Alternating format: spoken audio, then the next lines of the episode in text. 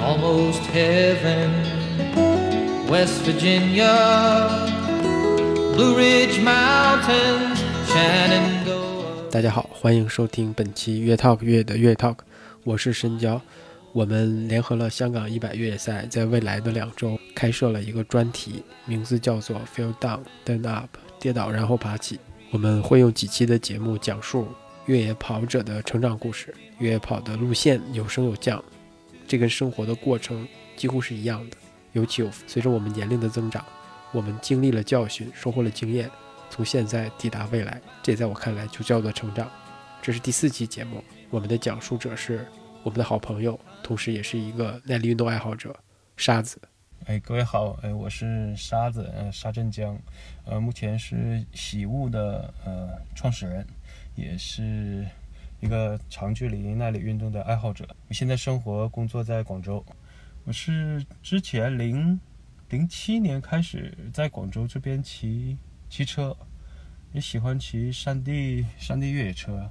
然后后来就朋友的影响，就开始去接触铁三，然后也是看了 Kona 的视频之后，觉得很很热血，当时也想自己去完成一场铁三。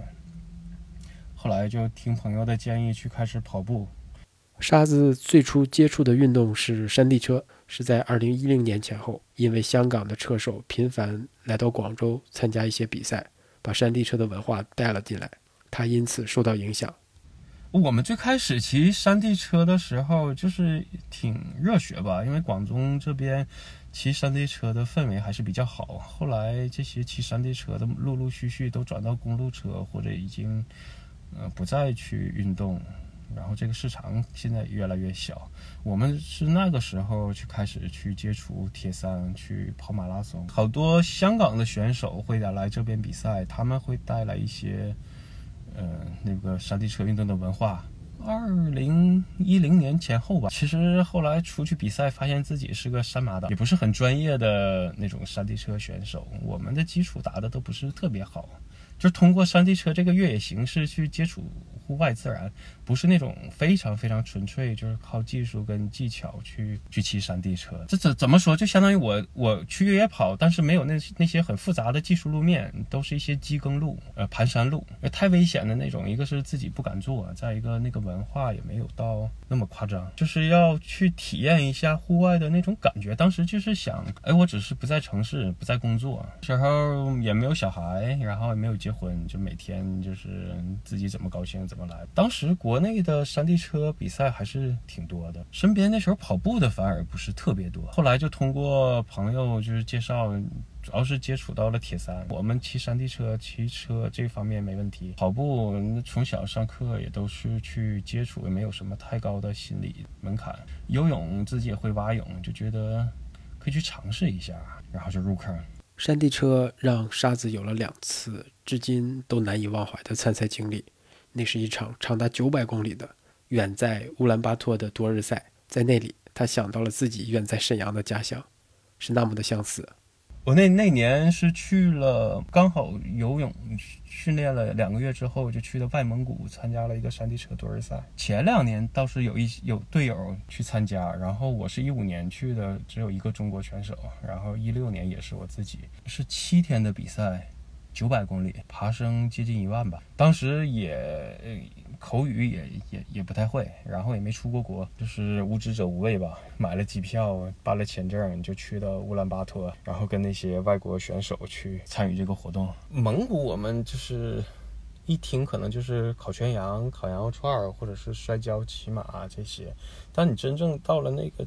环境就感觉文化、语言、食物跟我们又像又不像，他们也是被当时苏联影响的很多。而我自己也是东北人，然后那些老工业基地，比如说建筑啊，或者是食物，都有一些以前那些工业工业化时代的场景。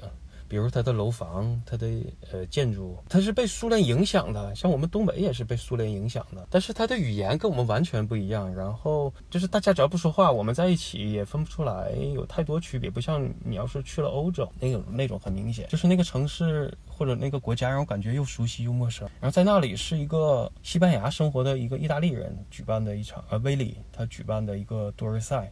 就是他把这些路线、把后勤都准备好，然后组织一帮选手过来体验，从 A 点到 B 点，从 B 点到 C 点，中间会有一些转场。通过几天的时间，让你在这个城市去这个国度体验一下它的风景。呃，大部分选手是来自西班牙，和美国也有一部分，澳大利亚，主要还是欧洲，卢森堡。他们也很奇怪，怎么会有中国人呢来到这里？大家英语都一般，但是对表达起来，对自行车这项运动表达起来都非常热情。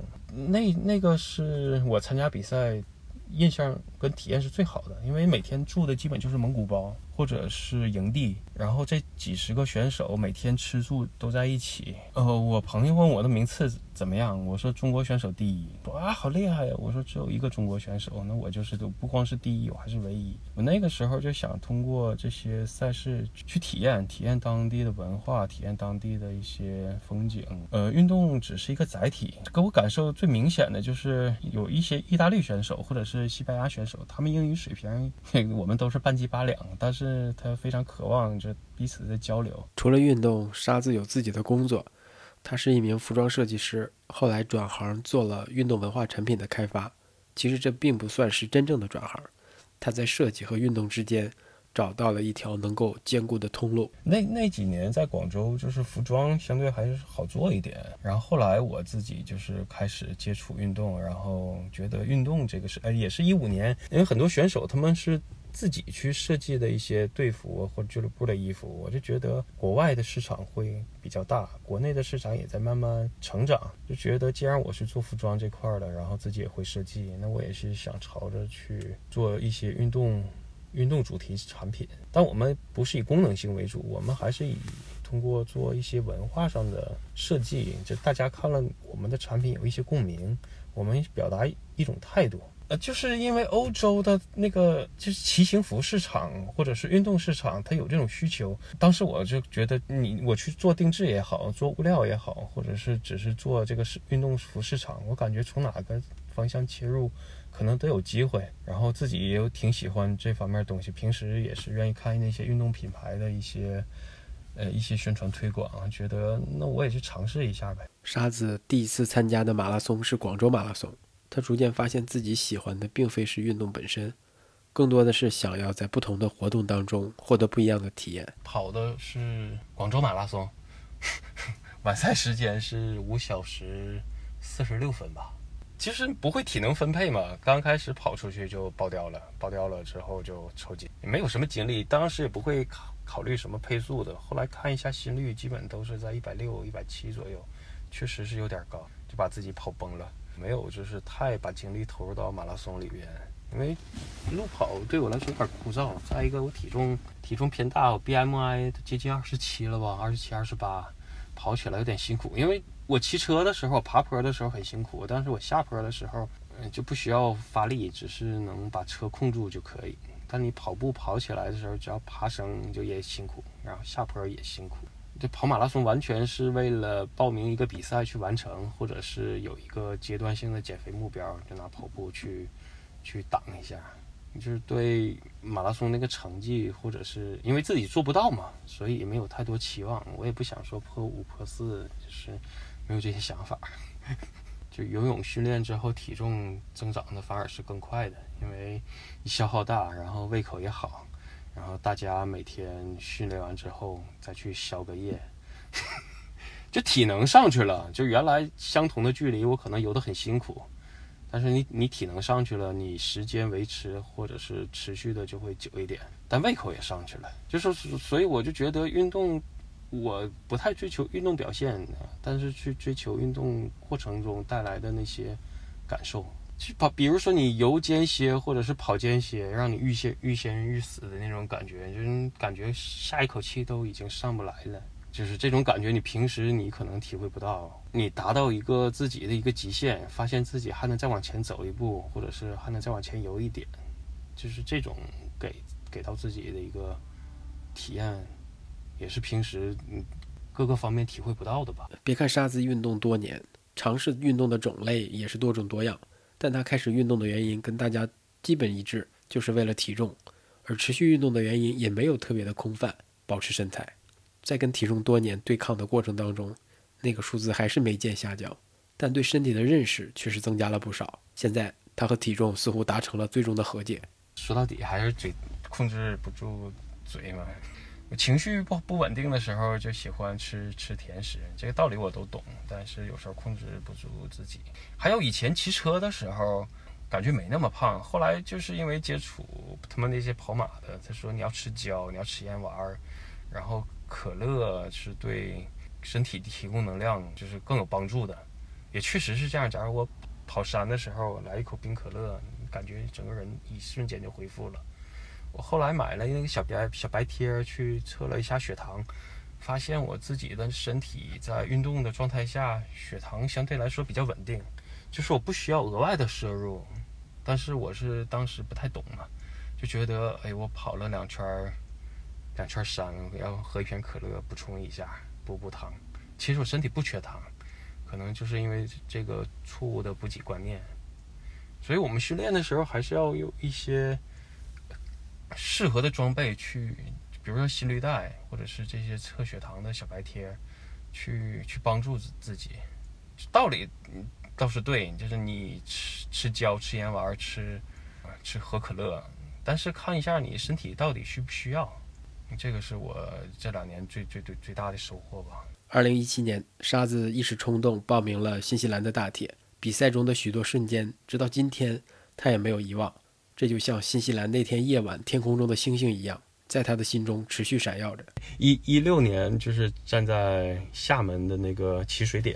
然后看着那些选手就是在为着自己的理想去拼搏奋斗，我我正好也是给队友在那儿拍照，然后看见那些选手从海里上上岸的时候走路摇摇晃晃的，因为你长时间游泳的时候，身体的血液基因为你身体是平平的嘛，你突然站了起来之后，大脑或者是腿部供血没那么上上来没那么快，你走路就会发晃。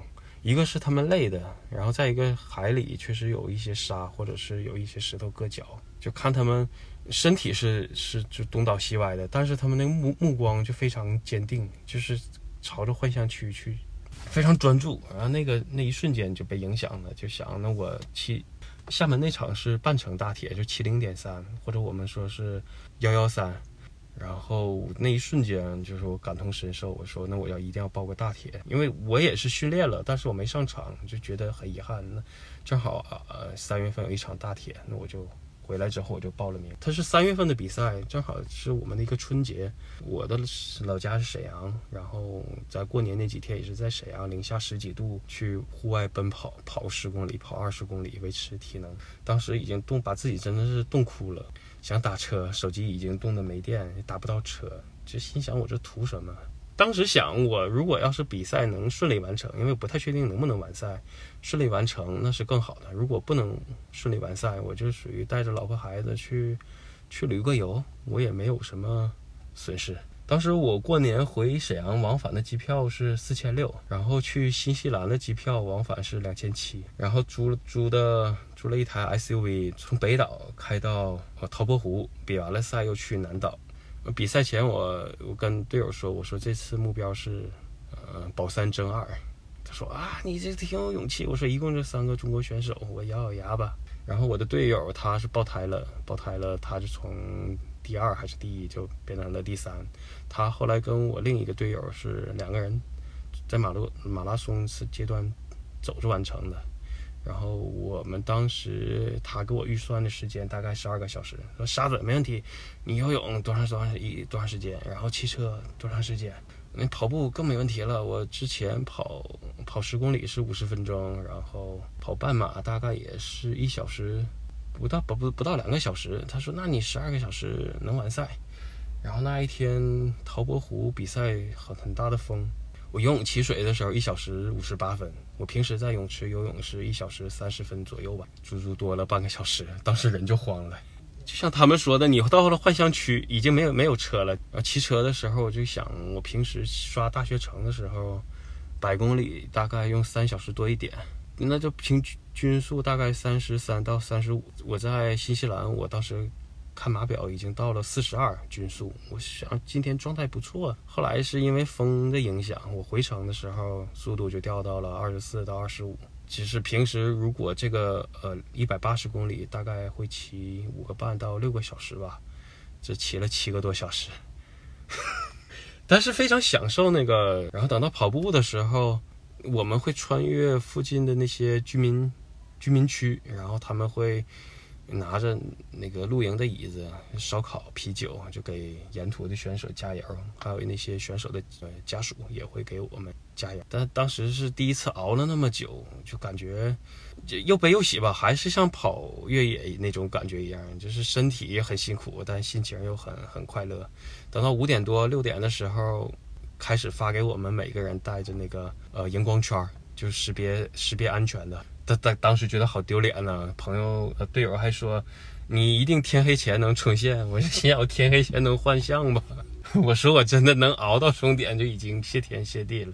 等到半夜跑的时候，路上就抬头能感觉能看到银河，我不知道是真的看到银河，还是出现幻觉了，还是自己想看到银河。然后最后还是就顺利冲线了。我们那年说是麦克莱利，他是 Ironman 之声。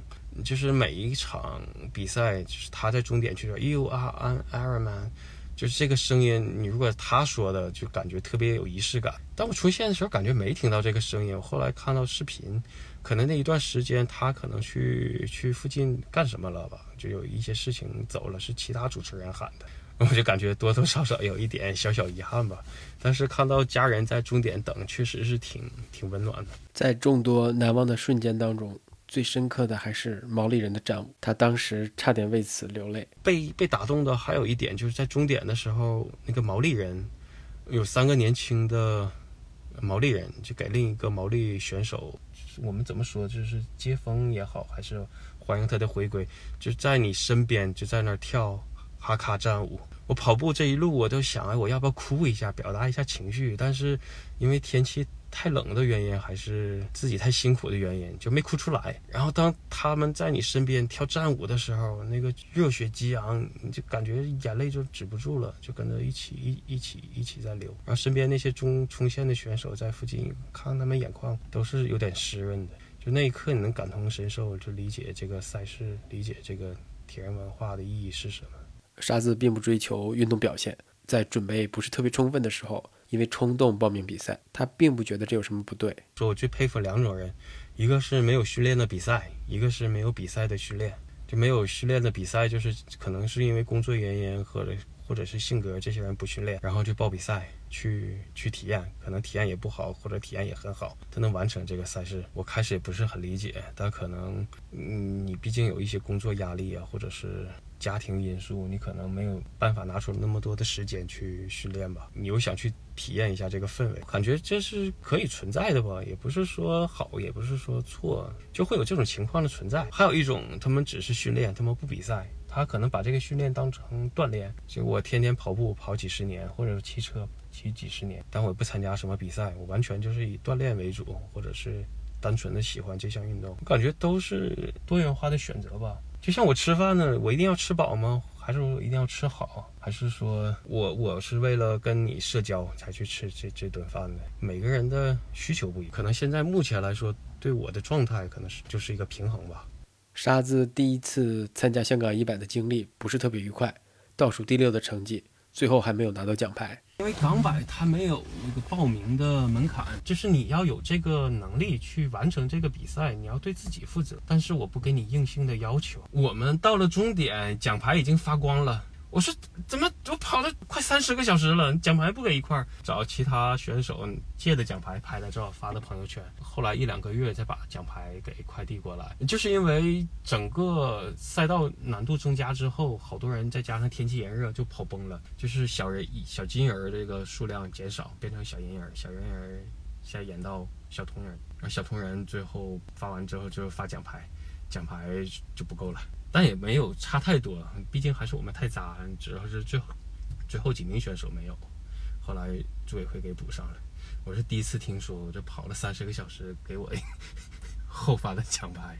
在那次港百的中途，他的想法陷入了一种极端，甚至不是想说要放弃这场比赛，而是想要放弃运动。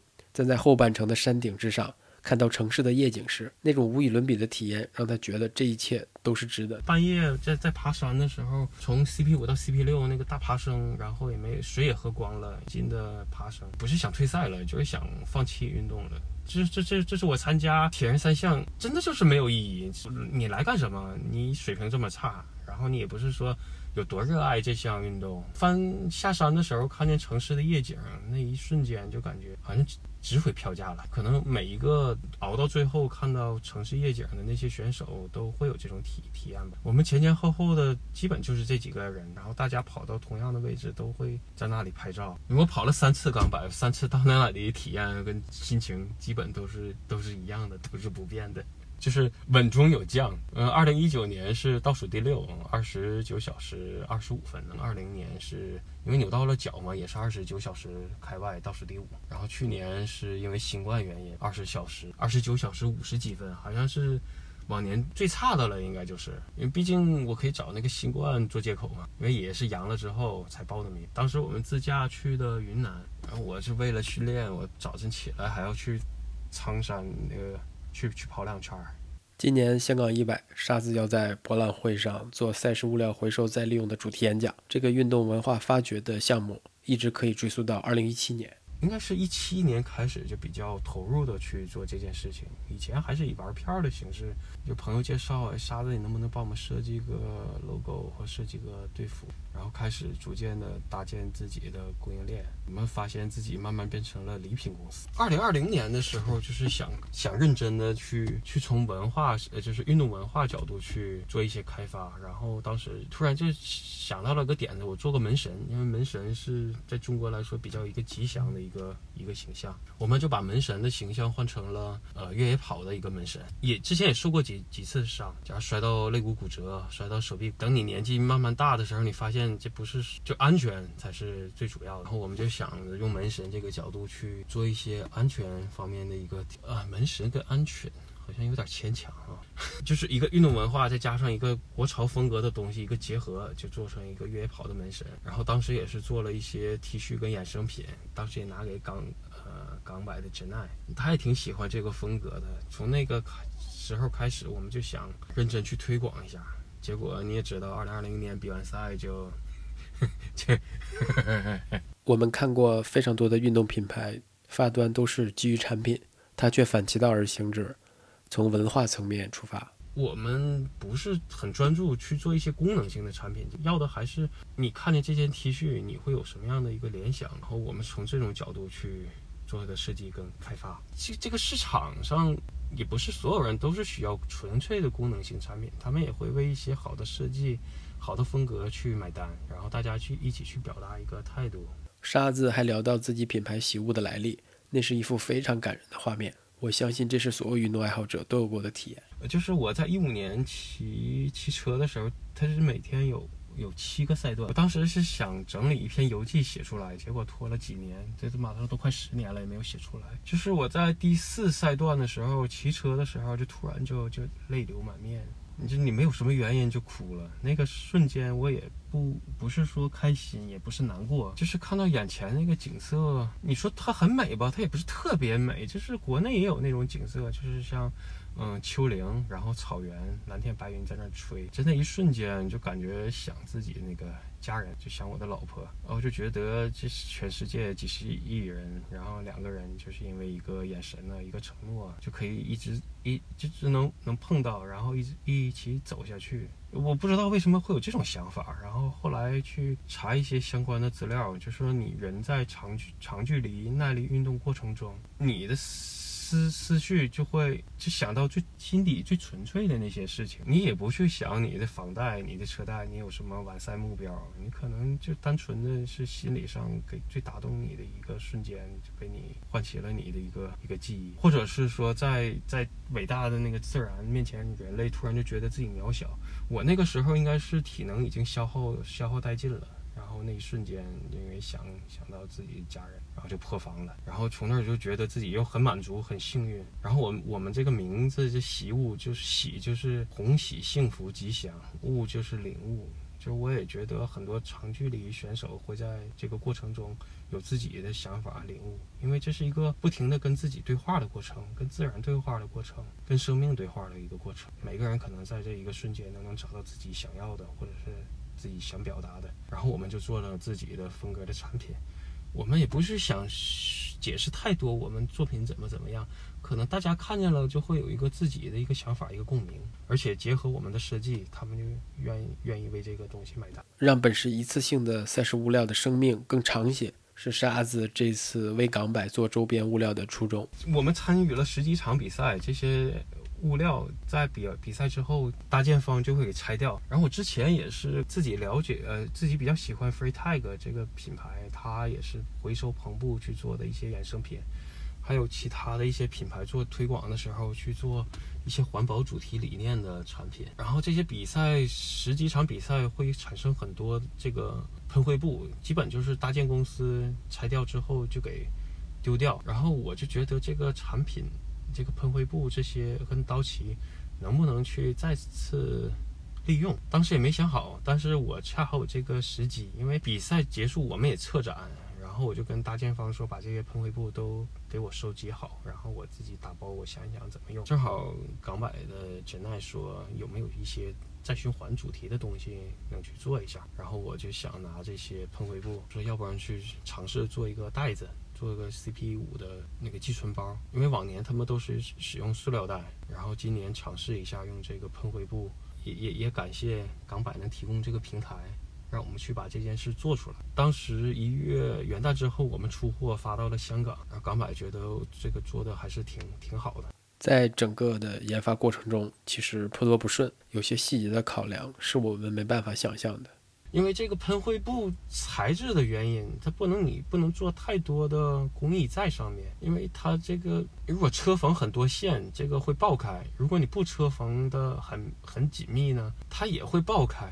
就是所以，所以我们要平衡这个东西。身边的很多声音呢，就是两种声音，一个是觉得支持我去这么做，一个就是说你做这个确实有点费力不讨好。这个第一步先迈出来看一下。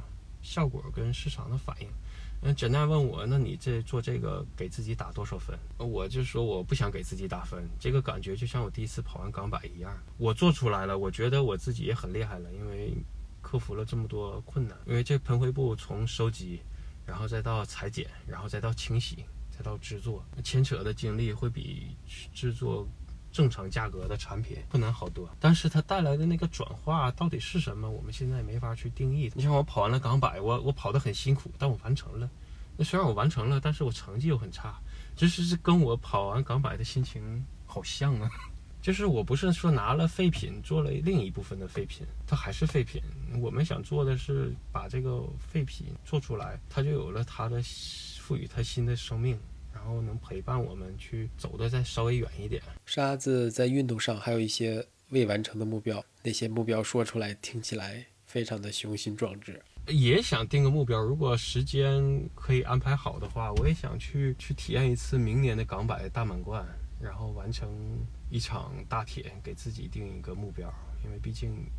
也这么多年过去了，给自己一个一个结果也好，一个答案也好，就一场大铁，或还再加上一场多人赛，就不知道时间可不可以安排安排过来。沙子的故事和许多运动爱好者都有着非常多相似的地方，他们的运动表现永远都无法达到最优秀，但他们并不在成绩层面苛责自己，更多的是享受过程。我想，正是这些人对不同运动项目所表现出来的热忱和纯粹。让还没有接触到某项运动的人感受到了这项运动的美好。谢谢沙子，也谢谢所有热爱运动、热爱越野跑的人。